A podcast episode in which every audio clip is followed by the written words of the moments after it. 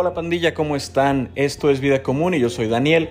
Este podcast en el que hablamos de lo que me puede pasar a mí, le puede pasar a Paquito, le puede pasar a Ana Laura o le puede pasar a Juan.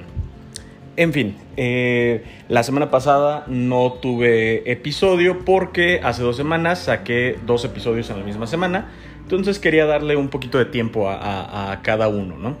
En estos episodios, en uno hablé sobre uno de mis grandes hobbies, que es el Jiu-Jitsu brasileño, y en otro tocamos un tema sumamente importante que fue la salud mental. Estos episodios fueron eh, una prueba bastante interesante porque en uno de ellos pude utilizar un micrófono que la verdad salió bastante defectuoso y en el otro por fin pude tener eh, un invitado a distancia. ¿no? En el podcast que hablo sobre Jiu-Jitsu. Eh, la persona que estoy entrevistando, él vive en León, Guanajuato, yo estaba en Ciudad de México y bueno, pues fue una, buena plática entre ambos, lo que pudieron escuchar. En fin, vámonos con el tema del día de hoy.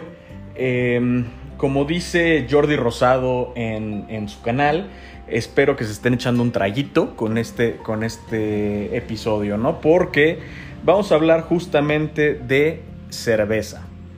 Y no hay mejor manera de hablar de cerveza que con una cerveza en la mano, así que permítanme un momento, voy a ir a destapar una.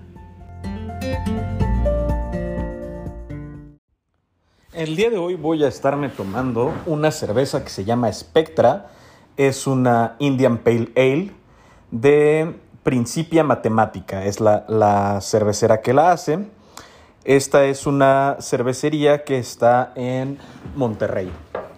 Bueno, ah, vamos a, empezar con los detalles un poquito más técnicos de la cerveza. Eh, propiamente no tengo estudios al respecto, simplemente soy un entusiasta de la cerveza. Eh, siempre he dicho que mi superpoder, si fuera yo un vikingo, sería poder beber cerveza en cantidades industriales. Esto ha hecho que me vaya gustando mucho la cerveza y creo que, es mi, bebida alcohólica favorita. Hay algunas otras que me, pueden gustar, pero la cerveza viene bien en un día caluroso, en un día frío. Hay eh, cervezas para todo momento, ¿no? Hace algunos años existía eh, la Morning Star de Calavera, que tenía avena, entonces yo insistía que podía desayunar esa cerveza, por ejemplo, ¿no? Bueno, realmente eh, el proceso de elaboración de la cerveza es una cosa muy básica. Son tres ingredientes base. Eh, es agua, lúpulo y malta. La malta es eh, algún grano de trigo, eh, puede ser cebada, puede ser, como ya les decía, el trigo, con un proceso que se llama proceso de maltado. Esto es, lo ponen a germinar en agua y lo sacan y lo secan eh, muy rápido con aire caliente. Esto lo deja un poquito tostado. Bueno, la malta se fermenta con agua y adquiere esta, este olor tan particular de la cerveza a través del lúpulo. El lúpulo es una planta que es de la familia las canabáceas. Eh, es correcto, eh, lo que nos estamos tomando en una cerveza es familiar del cannabis. Bueno, eh, hay muchas variedades de, de lúpulo y muchas variedades de malta. Esto le van dando los diferentes sabores colores y olores. Desde cervezas muy, muy ligeritas, con un olor apenas perceptible y que caen muy frescas en días calurosos porque uno se puede tomar todas las que encuentre, hasta cervezas muy pesadas que eh, los grados de alcohol rondan los 10. Esto es bastante alto si consideramos que el promedio de cervezas comerciales que vamos a encontrar en nuestro país está alrededor de los 3.3 grados de alcohol. En fin, eh, esto es el, proceso más básico que, existe, por eso es que la cerveza es una de las bebidas más antiguas y también de las más consumidas a nivel mundial. Se cree que es la bebida alcohólica más consumida en el planeta y la cuarta bebida de cualquier tipo más consumida solo detrás del agua, el café y el té. Esto básicamente se lo debemos a lo fácil que es elaborarla. En realidad, eh, una cerveza común y corriente la podemos elaborar en nuestra cocina. Eh, claro que, bueno, pues si queremos hacer una cosa de calidad, hay que invertirle también. Y esto nos lleva a hablar de los tipos de cerveza. En cuanto a estilos, vamos a encontrar muchísimos. Vamos a encontrar, eh, por ejemplo, Porter, Stout, Dunkel, Bock, eh, IPA, las New England Pale Ale, Neipas, eh, Pilsner, Lager, Saison, en fin, hay una variedad increíble de tipos de cerveza que van en función de las maltas que se utilizan. Eh, tenemos desde las que tienen una sensación más a café, como son las Porter y las Stout, que son cervezas muy fuertes. Quizás eh, podemos encontrar otro tipo de cerveza que tenga la misma cantidad de grados de alcohol, pero este, estas dos van a ser sabores fuertes, astringentes. Hasta una Pilsner, que es un sabor muy, muy amigable. Eh, las Pilsner bien hechas, digamos eh, lo así. De ahí hay otra gran variedad, que si son Haze, em, hay diferentes tipos de, cómo se fermenta la malta, en fin, eh, ahorita vamos a entrar un poquito más a detalle en eso. Ahorita solo quería hablar como en general de qué, qué es la cerveza y por qué es tan tomada. Bueno, eh, les decía, hay una gran variedad de estilos de cerveza.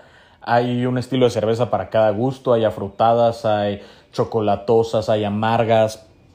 Eh, ahorita les voy a decir, no por estilo, sino digamos como por cervecera o por cervecería, eh, algunas de mis favoritas. Pero bueno, hace un momento mencioné las Hazy. Hazy es un estilo de cerveza que está muy de moda en México. Sin embargo, no es un estilo novedoso, es un estilo que tiene cerca de ya casi 20 años. Eh, los primeros registros de Hazy's están entre 2003 y 2004. Entonces, eh, simplemente se tardó en llegar a nuestro país y ahorita se está explotando de una manera brutal. Ah, salucita. Bueno, eh, vamos a dividir las cervezas en dos grandes ramas. ojo, ninguna de las dos es eh, buena o mala, simplemente son diferentes, cada una tiene sus pros y sus contras. Em, no vamos a hablar ahorita de estilos, no vamos a hablar de colores, vamos a hablar de la cerveza más comercial, de la cerveza que está con un proceso químico industrial que puede acelerar la fermentación, que puede hacer que nuestra cerveza dure más. Eh, por ejemplo, una cerveza eh, que sería dentro de la otra rama, que son las cervezas artesanales, que no tienen ningún agregado químico, sería muy difícil que llegara a Japón y Corona lo hace. Eh, Corona lo hace gracias a, estos agregados químicos que, le puede poner a su cerveza y que le dan una vida de consumo más larga que la que tendría cualquier otra cerveza. Eh, les decía, no hay, no hay una cerveza buena o mala, hay cervezas para todos los gustos. Y en cuanto a las cervezas industriales, vamos a hablar como de, una gran ventaja que tienen y es que es muy fácil encontrarlas. Eh, Grupo Modelo, Cervecería Cuauhtémoc y Moctezuma, en cualquier lugar vamos a encontrar sus cervezas. Eh, si a nosotros nos gusta, por ejemplo, Pacífico, antes era una cerveza relativamente difícil de encontrar en, Ciudad de México. Era más hacia la parte de, Sinaloa, donde se consumía esa cerveza. Pero hoy en día vamos al 7-Eleven, vamos al Oxxo y encontramos eh, cerveza Pacífico y hasta Pacífico suave, ¿no? Eh, le están dando más eh, empuje a la cerveza enlatada que a la de botella, pero es fácil encontrarlo. Lo mismo pasa con, con León, con Montejo, con Carta Blanca, Rubia Superior. Son cervezas que quizás en su momento fueron muy locales, Montejo en Yucatán, por ejemplo, la Carta Blanca y la Rubia Superior en Nuevo León, y que hoy en día las encontramos en cualquier eh, tiendita. Esa es una gran ventaja. Eh, por lo mismo, son cervezas eh, relativamente económicas. Podemos comprar un paquete de, caguamitas, un six de caguamitas de carta blanca, creo que vale como 58 pesos, una cosa así. Eh, si lo comparamos con una cerveza artesanal, 58 pesos es lo que nos vale una sola cerveza. Entonces, ese es un gran, gran pro que tiene la cerveza industrial. ¿Cuál es su contra? Tenemos una variedad de sabores y de estilos muy limitados. Eh, de hecho, digo, es un tema de, gustos. Hay quien puede preferir eh, Victoria, quien puede preferir Indio, eh, Tecate, Pacífico. Va a ser realmente difícil en, eh, si, una persona no, no ve el envase de la botella, se la sirven en un vaso, va a ser difícil que, que distinga el sabor, ¿no? Yo puedo distinguir un poquito el sabor de la indio porque pues la tomaba en, conciertos. Eh, puedo distinguir Pacífico porque me gusta mucho y Tecate porque es tan mala que me gusta. Pero de ahí en fuera, si me dan eh, cuál es la diferencia entre una corona y una sol, no la podría distinguir si no veo la botella. Entonces, la cerveza industrial, la verdad, tiene muy pocos sabores. Eh, por eso últimamente Victoria ha recurrido como a, meterle algún sabor, ¿no? Esto lo hizo Sol hace ya mucho tiempo, que le ponía clamato, le ponía limón. Eh, ahora Victoria sacó que con mango, con chamoy. Este, la verdad están, están ricas. Eh, es una opción rápida, refrescante, sabrosa. Pero bueno, no, no sería mi primera opción a la hora de elegir una cerveza. Esto es la, gran desventaja que, tienen. Entonces, pues unas por otras. Las encontramos en cualquier tiendita, pero los sabores, eh, digamos, son sabores conservadores. Son sabores que si alguien toda su vida ha tomado carta blanca, va a ser difícil que, le guste otro sabor, porque han, ido limitando como, como ese espectro de, de gusto, ¿no? Eh, ahora vamos a hablar de las cervezas artesanales. Como les decía, estas cervezas respetan los ingredientes básicos. Puede tener algún agregado, pero no un agregado químico. Es decir, quizás en el mismo proceso se le pone alguna nota de café. O se busca eh, algún lúpulo y una malta que den ese, sabor tostado. Eh, esto hace que su gran, gran, gran, gran ventaja sobre las otras cervezas sea la inmensa variedad de sabores. Eh, podemos encontrar inclusive mezclas de, cervezas que saben a, chocolate, pero también tienen una sensación afrutada. Eh, en fin, eh, la, variedad de sabores es, es increíble. Desventaja, no es tan fácil encontrarlas y como les decía, los precios son elevados. La cerveza que estoy tomando en este momento, les decía, se llama eh, Spectra de, cervecería eh, Principia Matemática. Me costó 65 pesos. Por 65 pesos ustedes se pueden comprar un Six de barrilito o un Six de carta blanca. Eh, entonces, depende, o sea, si ustedes quieren más eh, cantidad que calidad, bueno, eh, la cerveza industrial es una gran opción. Si es como para una ocasión especial y quieren degustar algo muy rico, eh, les invito a que prueben la cerveza artesanal. Bueno, ya que hablamos de estos dos tipos de cerveza y que la ventaja de una es la desventaja de otra y viceversa, vamos a, adentrarnos un poquito más en esto de, la cerveza artesanal, ¿les parece? Bueno, no todo el mundo está familiarizado con la cerveza artesanal. Entonces, les quiero hacer eh, tres grandes recomendaciones que nos van a permitir disfrutar más de esta cerveza. Eh, la primera de ellas fue eh, la manera en la que yo me adentré en esto. la verdad es que si yo les dijera, consigan una cerveza Spectra, consigan, no sé, una hombre pájaro de Hércules o consigan, ¿qué otra hay? campeón sin corona, eh, Flaco de Oro, eh, Omnipollo, Santa Morte. Son cervezas que a mí me han gustado. No quiere decir que ustedes les vayan a gustar, cada quien tiene un paladar distinto, pero sobre todo no puedo garantizar que la vayan a encontrar en eh, pues su cervecería más cercana o en el supermercado más cercano a ustedes, ¿no? Entonces, no vamos a hablar de, una cerveza en concreto. Al final les voy a decir cuáles son mis tres cervezas favoritas actualmente y pues ya ustedes me dirán si las pueden conseguir, ¿no? Bueno, em, para adentrarse les sugiero que vayan a, lugares que vendan cerveza artesanal junto con comida. Eh, estamos muy acostumbrados a eh, echar la, la chelita con pura botanita, ¿no?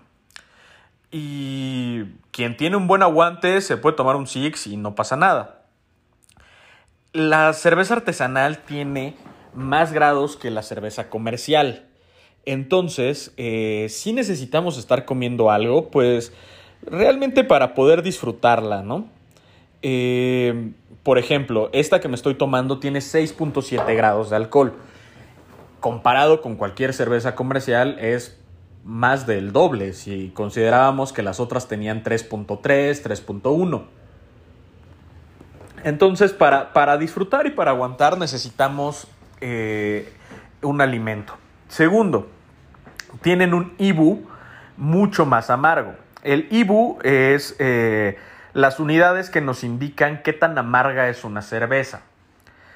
Eh, las cervezas comerciales no tiene un, un, tan amargo. Esta que me estoy tomando, ah, por aquí debe de decir, bueno, no, no lo dice, pero, pero estas rondan alrededor de 32, 35 unidades de Ibu.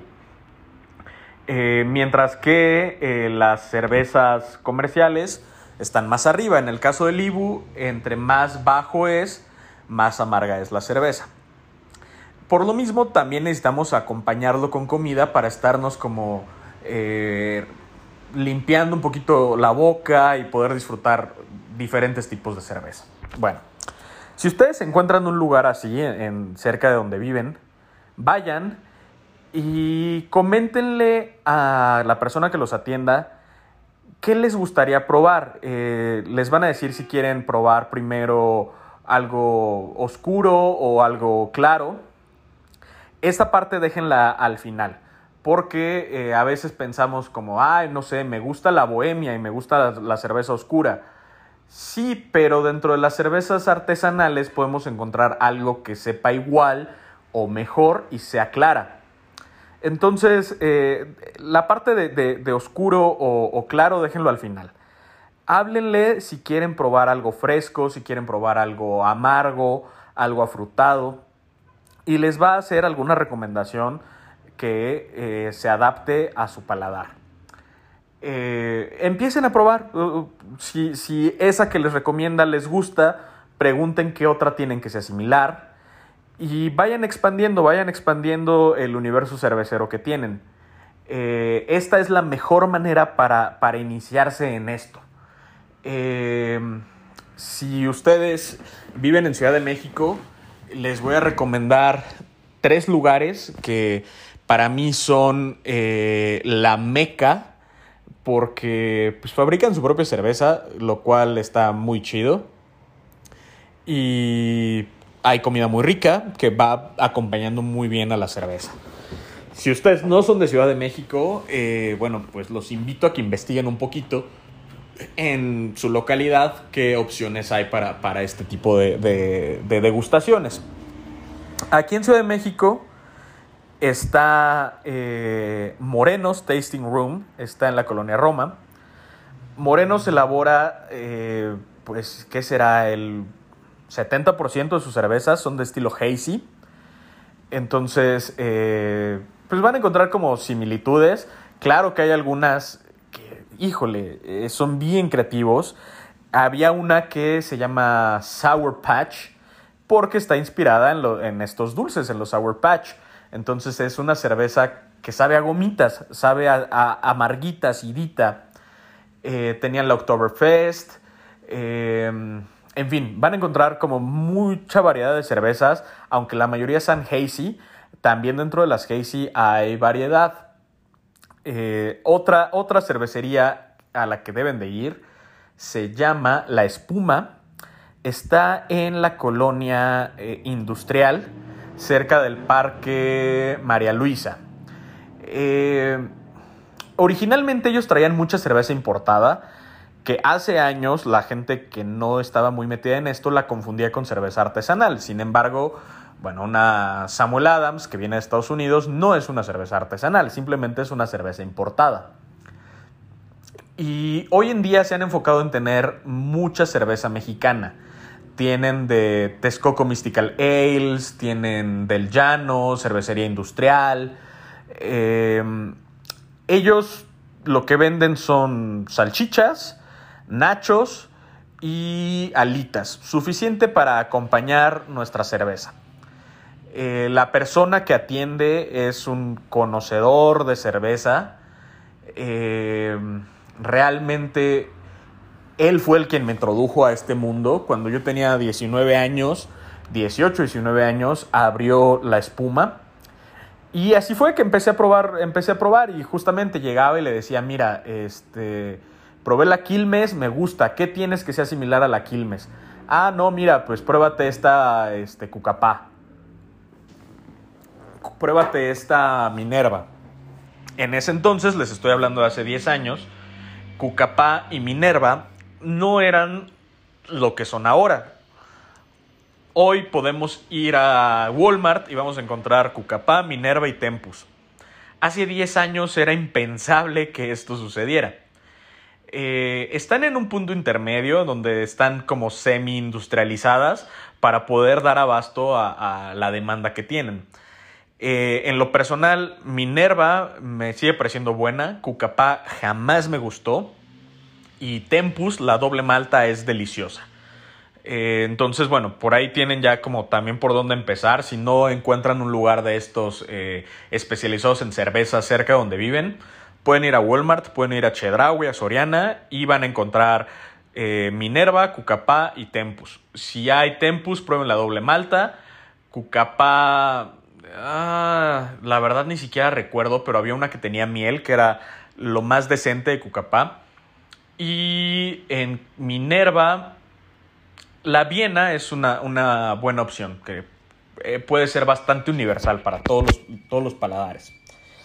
Bueno, eh, el otro lugar que, hay es eh, Falling Piano. la verdad es que están haciendo cosas muy bien porque además están impulsando a pequeñas cervecerías para que haya más y mejor cerveza realmente eso es yo creo que la aspiración de todos a los que nos gusta la cerveza, que haya más variedad y cada vez sea mejor.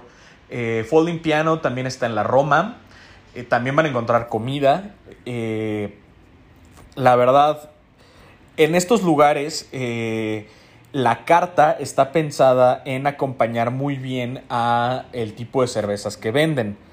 Por ejemplo, en Falling Piano podemos encontrar eh, un guacamole con chapulines o eh, un plato placero, ya saben, chicharroncito, queso, aguacate, y va, va, a maridar muy bien con lo que nos estemos tomando. Mientras que en, Morenos eh, hay igual algunos taquitos que, que si cecina. Hay una cosa que es deliciosa, que es un aguacate capeado como si fuera tempura relleno de queso Oaxaca. Y con casi cualquier cerveza de ellos va muy bien esta comida. Bueno, esta fue mi primera recomendación. La segunda, si tienen una cerveza artesanal, no se la tomen en la botella o en la lata, sírvanla. Servirla nos va a permitir eh, deleitarnos con todos los elementos de la cerveza.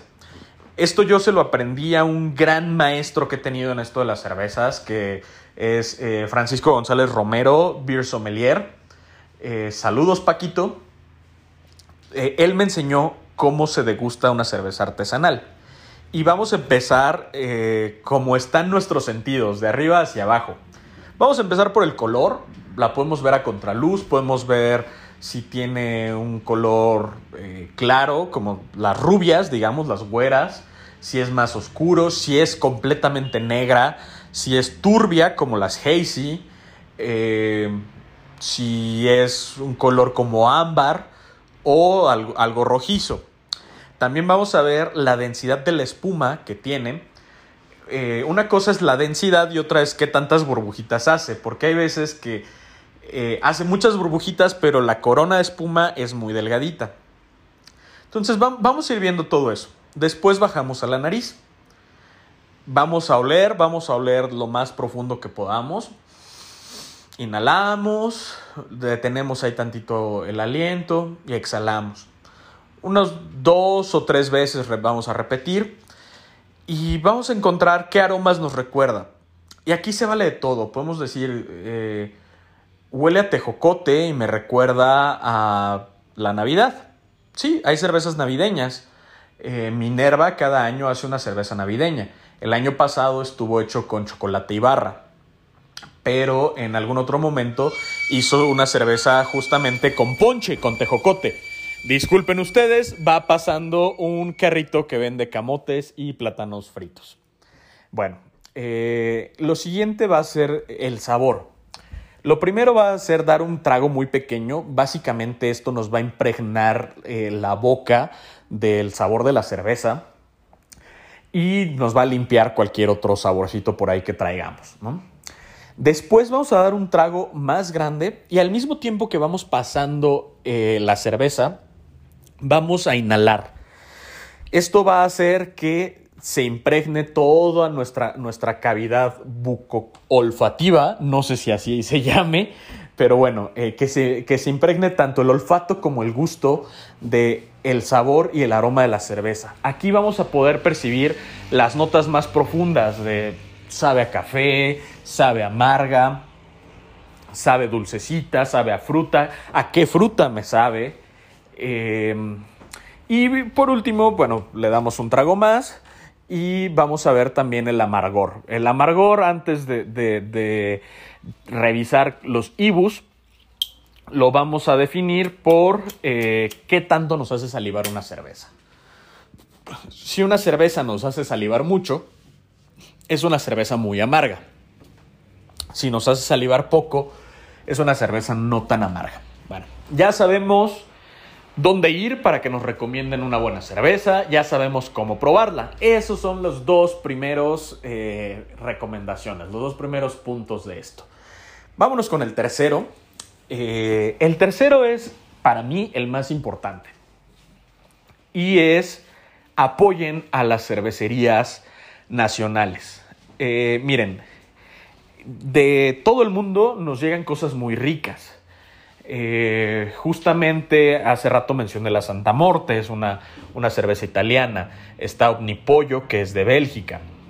Son cervezas muy, muy ricas. Está Brewdog, está Founders. Eh, son cervecerías que tienen ya muchos años haciendo esto, que tienen una gran variedad, que han ganado premios. Pero apoyen a la cerveza mexicana. Eh, miren, yo hay veces que no conozco una, cerveza, veo que es mexicana y digo, va, la voy a probar. Me he llevado grandes decepciones, pero también hay otras que digo, no manches, ¿qué onda con esta cerveza? Está riquísima. Eh, entonces, si ustedes empiezan a ubicar alguna cervecería en su comunidad, por ejemplo, Guanajuato, Guanajuato hace cerveza muy rica, Guanajuato tiene la dos aves si ustedes van a Guanajuato, no se tomen una corona, tomen dos aves. Eh, si van a Monterrey, no tomen rubia superior, tomen algo que sea de Principia. Si están en Querétaro, tomen Hércules. Eh, si están en Sinaloa, eh, vayan a Olas Altas. Esto va a hacer que los pequeños productores de cerveza, y no tan pequeños, puedan crecer y puedan llevar esta cerveza tan rica a más lugares. Si pensamos en Minerva, fue gracias a eso. O sea, la gente consumía Minerva, la consumían más, la pedían y eso permitió que la, cerveza creciera. Eh, si ustedes conocen a alguien que haga cerveza, saludos Alex, apóyenlos, eh, pero no solamente apóyenlos consumiendo, también eh, díganles la verdad. O sea, se vale que les digan, oye, no me gustó tu cerveza, siento que le faltaba gas. No es cierto, Alex, tu cerveza estaba muy chingona, pero hay veces que tenemos la idea de voy a hacer una cerveza que a mí me guste. No, haz una cerveza que le guste a la gente. Porque igual a ti te gusta una corona y pues si haces una cerveza que sepa corona, pues mejor compro corona.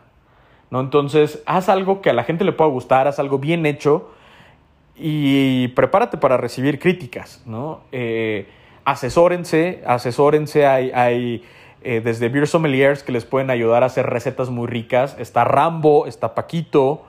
Eh, hay también un proyecto que se llama Legacy en Querétaro, que tiene algo que se llama Pimp My Brew y ayuda a instalar todos los equipos de acero que se necesita para hacer una buena cerveza. Y justamente la idea que ellos tienen es, queremos que haya más cerveza de calidad en nuestro país. Entonces, esas son mis tres grandes recomendaciones. Busquen un lugar especializado donde les puedan recomendar algo que vaya con su gusto. A partir de ahí se empiezan a expandir. Eh, degustan en vaso, nunca la botella o en la lata, porque se pierde el color, se pierde el aroma, se pierde hasta el sabor. Hay veces que quedan sedimentos abajo y no, no, no está tan padre. Y apoyen a las cervecerías. Si hay alguna que les gustó, consúmanle. Eh, las pequeñas cervecerías casi siempre tienen precios accesibles, entonces si a ustedes les gustó y está en sus posibilidades eh, adquirir una caja, háganlo. La verdad va a ser un parote para, el cervecero y también se va a dar cuenta que está haciendo un buen trabajo y lo va a motivar a hacer más chela todavía. Bueno, eh, ahora sí, les voy a decir eh, mis tres cervezas favoritas en este momento y eh, pues ojalá las puedan, las puedan conseguir, ¿no? Vale, un tip que es de bonus. Eh, si a ustedes les gustó esto de, la cerveza, pero dicen, no, la neta sí está muy caro, eh, un, un, gran consejo que les puedo dar es júntense con amigos. ¿Para qué? puede ser que un amigo compre, no sé, eh, una Hércules, otro compra, no sé, algo de Falling Piano, eh, de jabalí, en fin, eh, de todas las opciones que, ya les comenté que hay. Y van probando como de poquito en poquito. Entonces, eso es una buena opción también. Ese es como el tip de bonus. Pero bueno, les decía, vamos con las, cervezas que a mí más me gustan y les voy a decir el por qué. La primera, primera en su nombre es eh, una cerveza de Bélgica que se llama Omnipollo. Aquí tengo justamente la botella. Hay muchas variedades de Omnipollo, yo he probado tres solamente. Mi favorita se llama Peck and Mood. Eh, es una cerveza que realmente desde que la empiezan a servir es muy oscura, parece petróleo de la espesa que es, pero en cuanto se destapa la botella llega ese aroma a nueces delicioso. Es una cerveza cara, la botella debe estar alrededor de unos 230, 240 pesos, pero es una cerveza que vale mucho la pena para ocasiones especiales.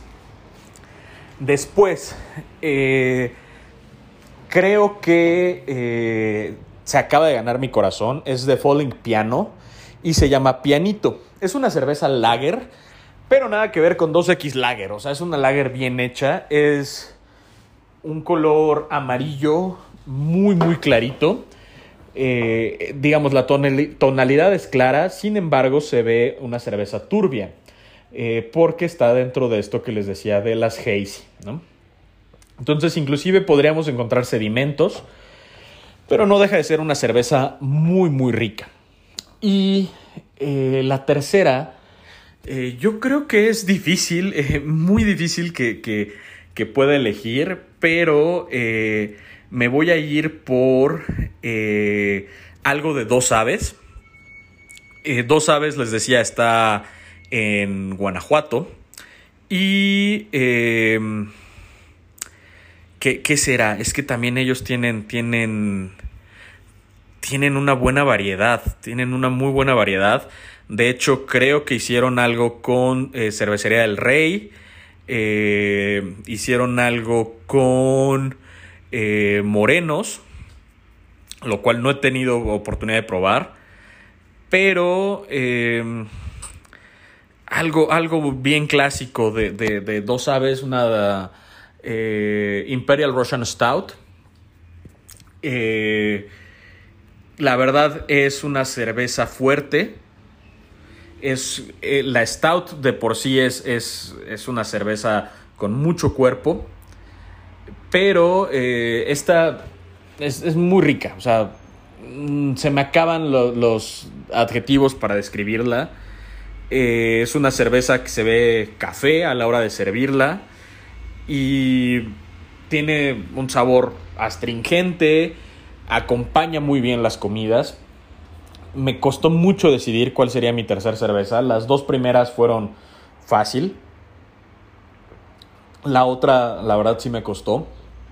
Eh, y eh, las, la primera, la, la eh, Omnipollo, va a ser un poco difícil de, encontrar. tendrían que ir al monasterio, a la belga, para, conseguirla. Las otras dos, dos aves, es más o menos fácil de, conseguir. Y Falling Piano la pueden conseguir en Chedraui. Bueno, esas fueron mis cervezas favoritas. Eh, tomen cerveza, tomen eh, buena cerveza, eh, la que a ustedes les guste, pero que sea una, cosa rica. La verdad es que hay opciones que no son para nada buenas, tanto en la cerveza artesanal como en la cerveza industrial. Por ejemplo, en la industrial a mí no me parece nada bueno barrilito ni gallo, pero sí me tomaría una Montejo, ¿no? Dentro de las artesanales, eh, les decía, Cucapán no es de mi encanto, pero bueno, o sea, no le hago el feo a, una Minerva, por ejemplo, ¿no? A una diosa blanca de Minerva, claro que sí. Em, busquen opciones. En todos lados vamos a encontrar ya más cervezas. Costco tiene una buena variedad. Eh, Costco tiene unas que se llaman Loba. Eh, creo que también venden Calavera. Eh, Harry Polanco, Foca de Mar. Eh, anímense a probar, anímense a probar. Mm, y bueno, por último, dos cosas. La primera, si a ustedes les gustó esto y les interesa saber sobre cervezas, sigan en Facebook a la Taberna del Tío Paco. es una página, un canal de Francisco González Romero, Beer Sommelier de los beer sommeliers eh, y jueces cerveceros más famosos que tiene nuestro país. Y bueno, pues a través de él van a poder conocer más acerca de esto de, la cerveza. Y em, segundo, ¿qué les parece si para los que son de Ciudad de México, una vez que pues todos nos sintamos más seguros con este tema de la pandemia, hacemos una pequeña convivencia en eh, una cervecería para que pues se animen a probar cosas distintas. Díganme qué les parece y pues lo vamos, lo vamos planeando. Eh, sale pandilla, cuídense, gracias por escucharme eh, y nos vemos la próxima semana. Por último, banda, un agradecimiento bien especial a tres personas.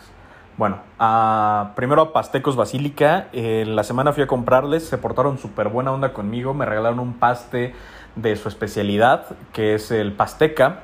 Una cosa riquísima de eh, pollo como adobado, como michiote o algo así, con cueritos y nopales.